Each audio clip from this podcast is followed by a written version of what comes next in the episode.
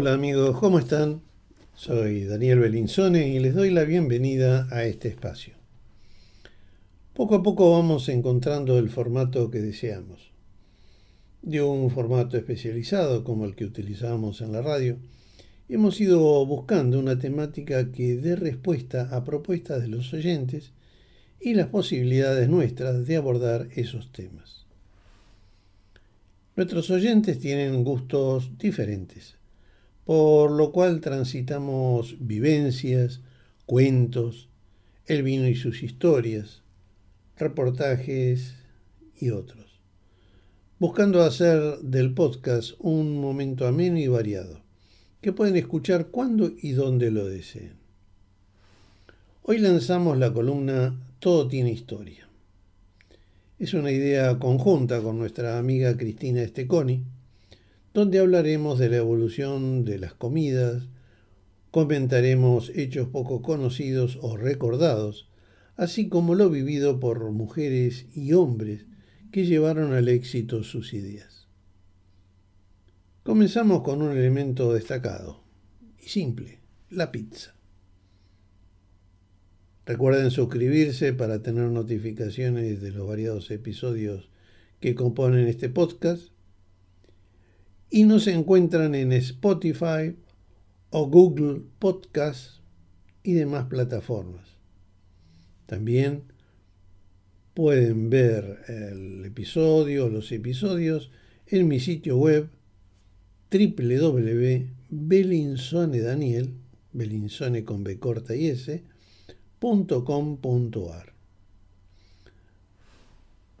donde nos pueden contactar para comentarios y sugerencias.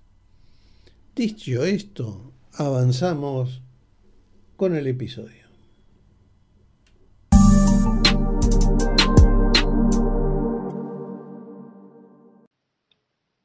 Hola Cristina, ¿cómo estás? Hola Dani, ¿cómo estás? Bien. Yo muy bien, ¿y vos? Bien, acá este, ya hablé en, el inicio del episodio, este, anticipé que vamos a estar mm, charlando sobre aquellas cosas que son comunes y no tan comunes en nuestra vida, este, y que tienen su historia. Así es, porque todo tiene historia. Sí. Como se llama esta columna desde hoy, tenemos una columna que se llama Todo tiene historia. Exacto. ¿Y vos investigaste sobre qué? Investigué en este, en este primer programa de esta columna, investigué sobre la pizza, porque se dice así, P-I-T-S-A, pizza, aunque se escriba P-I-Z-Z-A.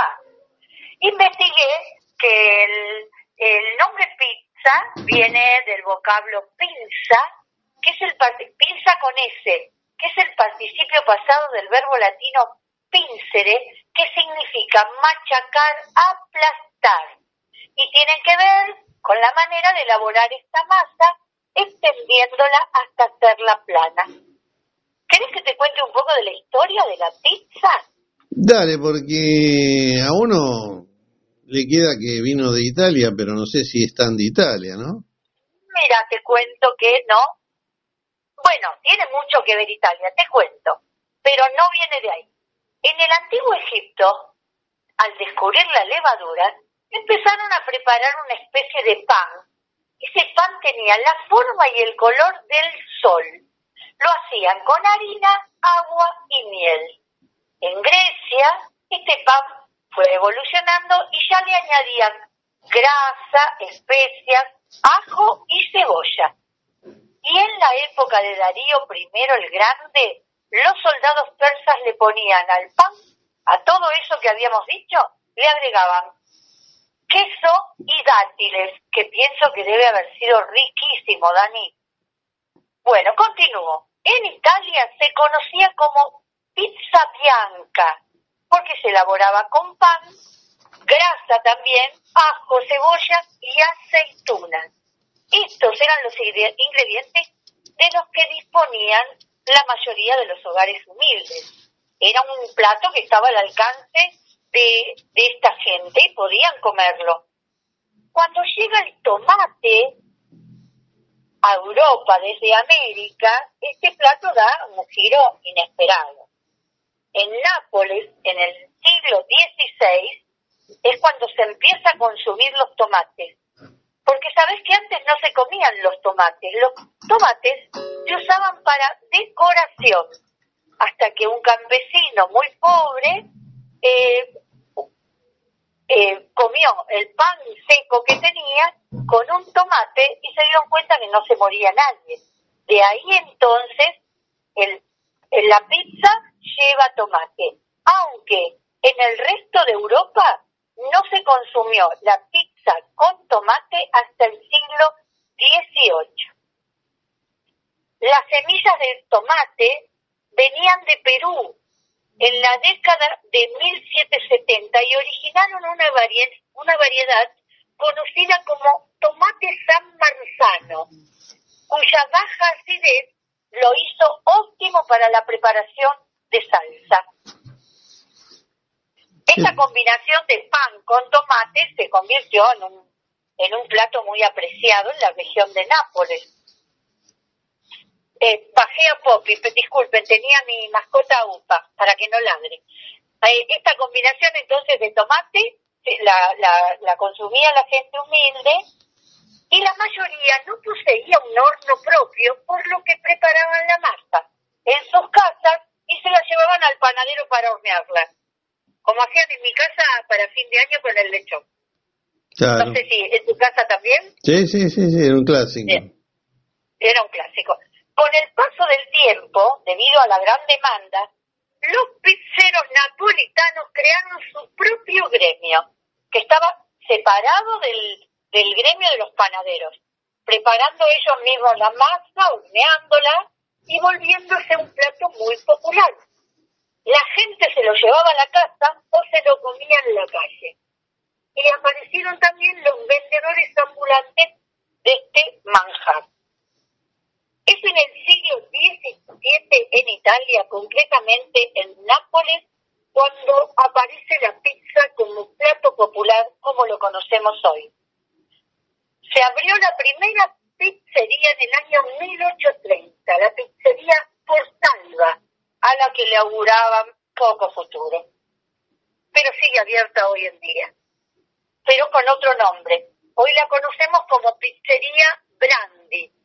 El dueño era Pietro, Pietro, perdón, era Rafael Espósito, dueño de la pizzería. Tenía otra pizzería que se llamaba Pietro Pizzaiolo Hoy, por Dalva y Pietro el Pizzaiolo se llama Pizzería Brandi.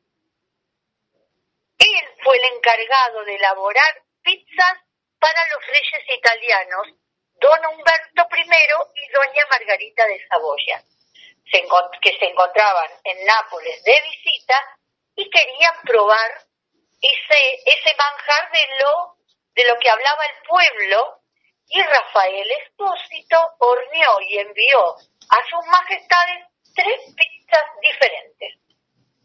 La mastonicola, elaborada con manteca de cerdo, queso y albahaca. Otra segunda llamada marinara, condimentada con agua, aceite y tomate. Y la tercera, que la denominó monarca, con la que quiso honrar a los reyes dibujando los colores de la bandera nacional italiana. Verde la albahaca, blanco la mozzarella y rojo el tomate. Resultando esta última ser la preferida de la reina, por lo que fue rebautizada por Rafael Espósito como pizza margarita.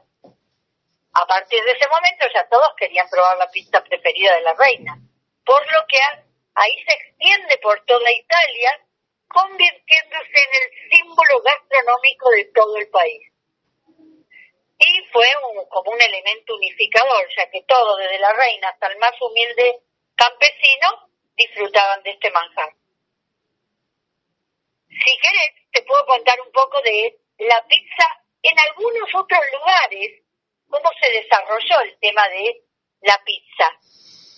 Sí, porque fue evolucionando de acuerdo a, los cambios en la sociedad, ¿no? Este, cada uno le fue dando sus cosas. Vos fíjate que arrancamos desde los más pobres, eh, que no tenían que comer, y después terminó siendo puesta en restaurantes, eh, casas de entrega de comida, y después llegó eh, mucho más formada y con más características en la cocina de, de cada familia, ¿no?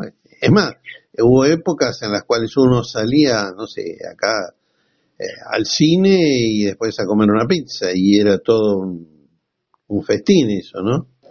¿Y cómo lo hacen en otros lados? Mira, en Argentina se consume en todo el país. El artículo dice que principalmente en Buenos Aires, yo creo que se consume en todo el país, pero bueno.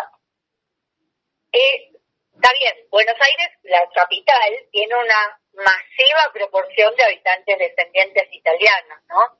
Y sí cuenta con la mayor cantidad de pizzerías por habitante del mundo. Se caracteriza por la media masa y la abundancia de queso mozzarella de vaca, hasta, hasta los bordes para que se dore y se gratine. Así como, esto yo no sé si, antes yo lo veía, ahora bueno, no voy mucho a pizzerías, pero antes se la acompañaba con fainá y vino moscato. El moscato, sí, el moscato es, eh, quedó un poco relegado. Pues, todas son modas, ¿viste? Eh, ya cuando llegamos a, la época, digamos, más contemporánea nuestra, eh, el último siglo y demás, empieza a influenciar también la opinión de la sociedad. En un momento determinado el moscato era el que acompañaba, el, el del barrio, el de determinados laburantes, el moscato, Después desapareció, ahora está volviendo a aparecer en algunas eh, estanterías de, supermercados, este, por su por su sabor, o sea, la gente ya empezó a tomar este otro tipo de, de, alcohol, de vino sobre todo. La cerveza ha impactado mucho. la cerveza ha impactado mucho. Este, y el tema de la faina también era este, sobre todo aquellas pizzerías que estaban cerca de las canchas, que le da un gusto, un sabor este, muy especial a esa combinación, que en general no era toda la pizza, sino era, bueno, me como una porción con faina y otra de la normal, ¿no? Claro, claro. Vos sabés que esa pizza de cancha no lleva queso. No. No, bueno, te cuento algo más. Entre las pizzerías históricas, que seguramente las conoces y el público que nos está escuchando también, se encuentra Banchero. Banchero se fundó en 1932, pero originada mucho antes en la panadería instalada por el genovés Agustín Banchero en 1893, donde su hijo Juan Banchero inventó la fugazza y la fugaceta y se generó la costumbre de acompañarla también con fainá. Otra pizzería, Guerrín, cuya pizza está considerada entre las mejores del mundo. Sí, ¿qué pasó? El artículo decía que se vendían hasta 1.500 pizzas los fines de semana. Bueno, eh, pasó por una gran este, crisis económica justamente en la pandemia. Eh, Guerrín. sí, sí, sí. sí pero además están en el centro de la ciudad, sobre Avenida Corrientes, cerca del obelisco, eh, muy, muy concurrida, o sea, no tenés, este, generalmente no tenés lugar, eh, tenés que ir y esperar, este, antes de que se pusiera esto de los protocolos y demás. Pero otra situación que se planteó eh, en las pizzerías de Buenos Aires, en general, pero sobre todo las pizzerías de Buenos Aires, eh, tiene que ver con el tipo de mozzarella que se usaba en la pizza, que se usa en la pizza. Algunos tienen secretos que les encargan a sus proveedores de determinada composición de la mozzarella. Algunos, ah, ¿Por qué? Porque vos vas, por ejemplo, a las cuartetas, ibas a las, a las cuartetas y tenía eh, digamos, una gomosidad, una elasticidad, un sabor, una cosa que te... Un aceite. Un, sí, no, y además te llenaba la boca de... Era una delicia, era como si estuvieras comiendo, eh, no sé, un chocolate mm, belga. Era algo impresionante. Guerin tenía algo por el estilo, no tan sumo, pero también tenía su característica, y Banchero tenía la suya. Si vos preguntabas, che, ¿qué diferencia tiene esto? Y no, la mozzarella es este, especial. Y el especial era cómo la componían.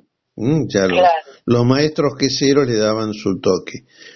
Y yendo a, lo que vos decís del país, eh, en el interior del país, sí hay pizzerías, pero lo que ocurre es que eh, la localía, cuando vos vas a una provincia, vas a la ciudad de una provincia, a un pueblo de cada provincia, eh, cada uno tiene sus cosas, si no son empanadas, son otros productos, eh, que, digamos, se imponen, sobre todo al turista, para ellos es lo común.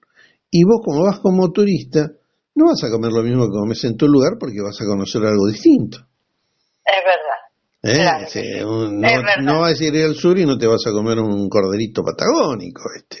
claro. Si vos vas y pedís, eh, con el costo que tiene el hotel o el restaurante y vas y pedís una pizza, este, como que van a decir, bueno, si quiere gastar la plata, gástela, ¿no? Claro. Está ahorrando el señor. sí, este, no, no, no, te sacuden lindo, este. No, no. Sí, es verdad. es verdad. En el exterior yo tuve dos experiencias este, con pizza, una la, la fritanga americana, que el americano lo hace muy finita, es una masa que tiene tomate. ¿Dónde la comiste? ¿En qué lugar de, de, Estados Unidos? Y yo la comí en San Antonio, en Houston, Los Ángeles y Miami. ah, este, en distintas épocas, eh, distintos años y distintas circunstancias. Pero un clásico que aquellos que nos puedan escuchar este y viajaron, este, lo saben, es el aeropuerto. En los aeropuertos tenés un olor a fritanga. Este, Viste que acá en los eh, shopping eh, el olor más fuerte es el olor del pochoclo. Sí. Bueno, ahí vos entras en un aeropuerto y tenés un olor a frito de primera porque hay una cadena de pizzerías que las fritan porque van sobre una base de aceite. Entonces es como una lámina de cartón con algo de tomate y lo ves en las películas que se les dobla, viste que no tienen consistencia, las pizzas nuestras tienen más consistencia. Y la otra, la otra en Perú, en distintas provincias de Perú o departamentos de Perú, eh, es algo intermedio, no es tan flácido como el americano, pero sí es algo fritado, o sea, tiene un toque de frito, es muy rica, no es como la nuestra. O sea, cada uno lo va haciendo según su manera y las costumbres del lugar. Exacto. Yo te preguntaba lo de lo de, lo de Estados Unidos porque eh, según la zona hay distintos estilos. Nueva York tiene se caracteriza por un gran tamaño y la masa muy fina.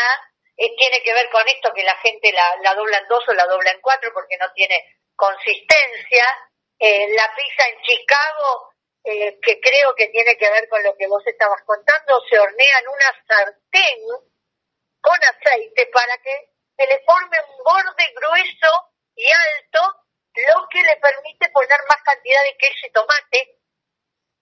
Eh, la pizza en, California es más finita, más parecida a la de a la de Nueva York, pero se le, la más común es con barbacoa, ananá y pollo al curry. Y también está la pizza hawaiana, que tiene queso, jamón y ananá. ¿Vos te acordás, eh, a ver si te acordás, en los años 70, la década del 70, yendo para el 80, entrando un poquito en el 80, hubo una pizzería, por lo menos acá del lado de Matadero, Flores, Floresta, estos barrios de Buenos Aires, eh, que tomó auge por, hoy le llamarían em, franquicias. En ese momento era el dueño que habilitaba a alguien que se acercaba a que pusiera el mismo nombre por unos pesos este, de su pizzería, que fue el hombre de oro. ¿Cómo se llamaba? El hombre de oro. Ah, el hombre de oro. Porque yo vivía, en esa época vivía en Flores. Porque en esa época estaba el hombre del rifle en la televisión. Ah, claro. Era un western que el, el hombre con el rifle bajaba a mil, bueno, el hombre de oro. Sí. El hombre de oro eh, tuvo pizzerías por todos lados. El hombre de oro ah, fue, llegó a hacer más de 50 variedades de pizza y Wow. coincidió con una moda, que vos algo dijiste ahora, que fue la moda de traer hasta acá empate la margarita, que tenía varias cosas, pero, por ejemplo, hacía la pizza, tiraba algo de mozzarella y arriba le ponía, para hacerlo muy ejemplificador, una ensalada. Le ponía la Una lechuga, ensalada fría, la ensalada. la ensalada, una lechuga, tomate, este, podía ponerle palmitos y después le ponía mayonesa, por ejemplo, una de esas, o ketchup. Ah. Después otras este, que iban este, también eh, con fiambres, eh, cosas, era como esos sombreros este, de, los de los 50, no, sombreros, viste, que las mujeres usaban en una época. Ah, que este, tenían frutas y... Exacto, este, Claro. y, bueno, con frutas, con frutas habían muchas pizzas que tenían variedades con fruta. Bueno, en Brasil la- eh, se consume mucho la variedad pizza dolce, cubierta con dulce de leche, chocolate y frutas. Y se come como postre. Bueno, aquí vemos entonces, con todo esto que hablamos, cómo va impactando la moda, cómo va impactando la evolución de la sociedad aceptando cosas o probando cosas nuevas.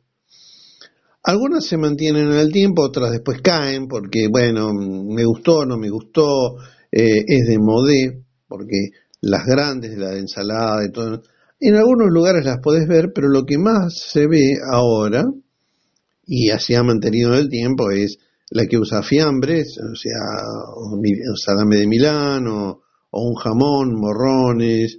Sí. Incluso todavía se siguen viendo los huevos fritos, algunas que lo piden a propósito, huevos fritos. Con lo cual, eh, digamos que se ha popularizado este plato que de acuerdo a lo que estamos diciendo, vemos que evolucionó de acuerdo a cómo evolucionó la sociedad. Claro que sí, claro. O Sí. sea, de los pobres y de algo muy sencillo pasó a tener una, una complejidad mayor a algo muy habitual. Incluso eh, recientemente estaba viendo un reportaje a españoles que andan por eh, Costa Rica, por esos lugares, que le preguntaron, ¿y ustedes cómo, vinieron acá? Y no, el paisaje, esto es una maravilla. ¿Y saben ustedes algo de turismo? ¿Hicieron algo? No, nosotros vinimos porque el lugar nos gustó y decidimos vivir así. ¿Y cómo viven? Bueno, haciendo pizza. Y la pizza que y la pizza que hacen es muy simple, pero como en esa zona de Costa Rica no la habían probado o no había nadie que había empezado así, este empezaron primero a probarla, después la gente empezó a consumirla y ahora es el sustento de dos familias eh, que, bueno, ya han evolucionado, incluso uno de ellos este, había armado un pequeño hotelito, o sea, es un elemento que sirve como sustento y un agregado más. Muchos emprendedores en épocas de crisis, una de las cosas que hacen es armar la pizza en la casa, se la dan a probar amigos, vecinos, y empieza una rueda, a generarse una rueda este, por internet y demás, de que hoy, mira, fulanito la hace, la hace muy rica y te la entrega calentita, que esto y lo otro, y ayuda a sobrevivir en épocas de crisis. Ay, qué rico, cómo me comería una pizza en este momento. Qué rico, Así que, qué rico, que te la entreguen así calentita. ¿viste cómo ¿Vos le... sabés que, Sí, dale. es que en México la pizza tiene carne picada y palta. La más tradicional, la pizza mexicana, es con carne picada y palta. Y yo te voy a contar que cuando empecé a investigar sobre la pizza, me acordé, yo vengo de Banfield, nací en Banfield y había una pizzería que se llamaba Astral. Era, eh, que vendía la porción de pizza o la pizza para llevarte a tu casa. Y le ponía un papel que se pegaba en la mozzarella. Y yo creo que he comido bastante papel porque cuando uno sacaba el papel, sacaba un pedazo de mozzarella y yo me lo comía. Para que no se pegara el papel ese, papel manteca o... Sí, era para, era para que no se pegara en el, en el cartón de la caja que te mandaban. Claro, pero cuando te lo, te lo vendían ahí para que te lleven la porción en la mano y te la comas ahí parada o, en la calle, ah, te ponían ese papel y se repegaba. Mira, un poquito para ir cerrando. Sí. Hay una novedad, algo que se está produciendo ahora, que es la pizza de colores. Pizza de colores. Pizza de colores. La pizza de colores, a ver, novedad. Esto empieza 2012, 2008, por ahí a tener un poquito más de golpe. Y ahora se está, bueno, reactualizando. ¿Por qué? Originalmente es eh, como la que vos dijiste vos, la margarita de con los colores de la bandera del rey. Bueno, una variedad de colores, de pizza de colores, es eh, la, la, base de pizza común, la mozzarella y demás, y arriba, con distintas verduras, armar este, triángulos de colores, con lo cual se combina la harina, la mozzarella y los vegetales. Claro, claro. Después está la pizza de colores, donde el componente color está en la harina.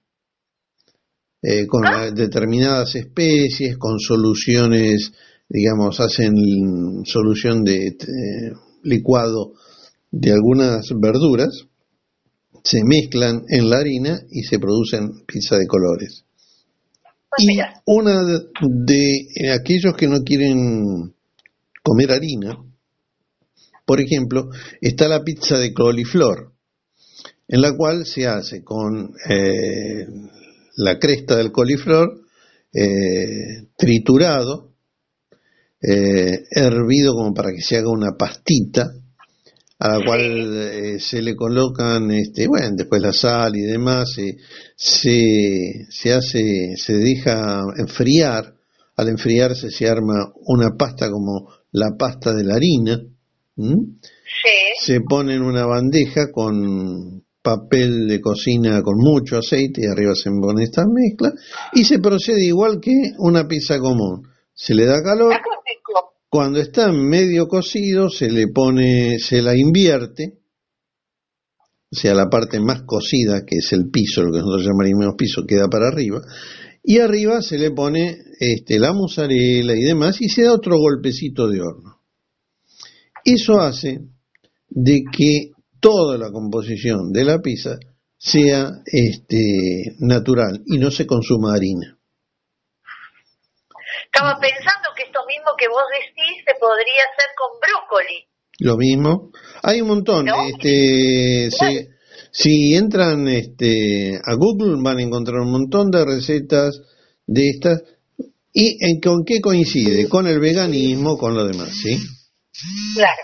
Entonces, eso hace de que este, nos estemos actualizando como se actualiza la sociedad, y, y cómo podemos consumir estos productos. Así que habría mucho más para, para ver, pero vamos a dejar que quienes nos escuchan, si tienen ideas o si eh, han encontrado o quieren contarnos algo distinto, lo pueden hacer este, a través de, el Instagram, Daniel Belinsone, mandan un mensajito, bueno, en nuestro lugar de vivencia donde vivimos, este, la pizza es así, o la pizza que me gusta es así. Cuéntenos de, de, la pizza, de, de sus gustos, o de alguna, de algo que nos quieran contar. Y la semana que viene, si, si ¿Te parece, Dani? Vamos a hablar de la milanesa. Ah, bueno, bueno. Te hace este, dirigido a temas muy, muy profundos, la verdad que... Sí, la verdad que sí, la verdad que sí, que son muy profundos. Y ahí vamos a ver, y ahí vamos a ver quién la produce, quién produce la milanesa más grande. Ah, bueno, bueno, empiezo mi investigación sobre la milanesa. Bueno, Cristina, te agradecemos todos tus investigaciones y nos seguimos yo escuchando. Te agradezco mucho, un placer volver a estar con todos ustedes, con vos, Dani, un gusto enorme y, y bueno, que tengan una hermosa semana y coman pizza. Bueno, un beso. Te mando un beso.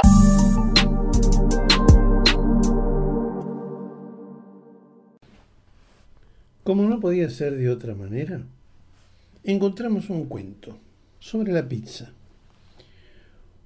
Cuento interesante que para aquellos que son padres, abuelos, tíos, hermanos, y tienen cerca chicos de cuatro años para arriba, lo pueden utilizar para enseñar valores como la humildad, el esfuerzo, la sencillez, la modestia. Aquí va el texto creado por Yolanda Fernández y ustedes sabrán cómo adaptarlo a sus oyentes. Pruébenlo. Es muy interesante esa experiencia y ver cómo reaccionan estos pequeños cerebros inteligentes, estas nuevas generaciones que siguen sorprendiéndose con la palabra, con los gestos, con todo, con esa entrega que cada uno, uno de ustedes hace para con ellos. Este cuento es La Migliore Pizza, su nombre. Y dice así, en la pizzería La Migliore Pizza se elaboraba la más suculenta y deliciosa pizza de todo el mundo. Era tan exquisita que siempre había cola en la puerta a la espera de que alguien no viniera a última hora para poder entrar a, degustarla. Estaba tan, tan buena que estaba permitido hasta chuparse los dedos. Los críticos gastronómicos también coincidían con la opinión de los clientes no había otra pizza mejor en el mundo. Deliciosa, Leonardo. Leonardo era el cocinero. Él agradecía que los saludos, maravillosa, estupenda, volveremos muy pronto. Y él seguía agradeciendo, muy amables, hasta pronto. Leonardo era el artífice de tal obra maestra de la gastronomía. Y no se sentía muy a gusto con tantos halagos. Se sonrojaba con facilidad y le costaba no salir corriendo cuando cada noche comenzaban los aplausos y los vítores, pidiendo que el cocinero saliese para recibir las felicitaciones de tanto cliente satisfecho. Leonardo era un joven cocinero, amante de su trabajo y muy, muy modesto. Era una persona sencilla y discreta. Era muy feliz sabiendo que podía dedicarse a lo que realmente le apasionaba. Le gustaba seleccionar cada uno los ingredientes para sus pizzas. Se pasaba horas estudiando la combinación perfecta de harina, agua, levadura, aceite y sal para crear la masa perfecta. Se encerraba cada noche en la cocina e investigaba sobre el uso adecuado de ingredientes, aquellos que combinados entre sí aportarían un sabor intenso. Observaba cada pizza dentro del horno de leña para averiguar el tiempo exacto de cocción. Como consecuencia de todo esto, sus pizzas eran mejores y mejores cada día. Su fama aumentaba a nivel mundial y era portada de revistas especializadas. Todos querían entrevistarlo y preguntarle dónde estaba la clave para conseguir el éxito. Pero Leonardo, siempre tan modesto, repetía que el secreto de su pizza era el trabajo de todos los agricultores que con cariño trabajaban en el campo y le traían los más frescos tomates, la mejor harina, el queso fresco recién hecho y tantas otras cosas. Pero tanta fama y tanto halago hizo que un día el chef Leonardo perdiera su modestia. Se volvió altivo y engreído, y al mismo tiempo que perdía su humildad, su pizza comenzó a perder su habitual calidad. Leonardo solo se preocupaba por lo que dijeran los demás de él y se olvidaba de lo importante. Sus pizzas se le quemaban en el horno, estaban más saladas que de costumbre, excesivamente grasientas y con tal cantidad de ingredientes que era imposible darle un mordisco. Los agricultores ya no querían trabajar con él por lo orgulloso que se había vuelto y lo mal que los trataba. Esto hizo que los halagos y cumplidos a Leonardo y a sus pizzas se convirtieran en muy malas críticas. Y no le quedó más remedio que volver a ser humilde para conseguir que su negocio funcionara. Le costó mucho esfuerzo y trabajo volver a ser el de antes, pero acabó logrando lo que su pizza volviera a ser considerada una de las más sabrosas de toda Italia. Lo importante de todo esto creo que es no dejar de ser como uno es. Bien amigos, llegamos al final de este episodio. Eh, esperamos con Cristina que les haya gustado las historias, los comentarios.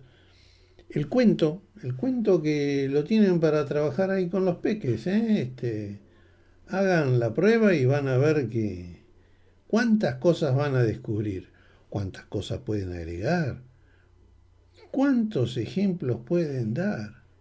Y esperamos sus comentarios, así nosotros también disfrutamos un poco de la experiencia de ustedes. Nos vemos en la próxima. Cuídense y a estar bien, a sentirse bien. Que todo, todo tiene solución.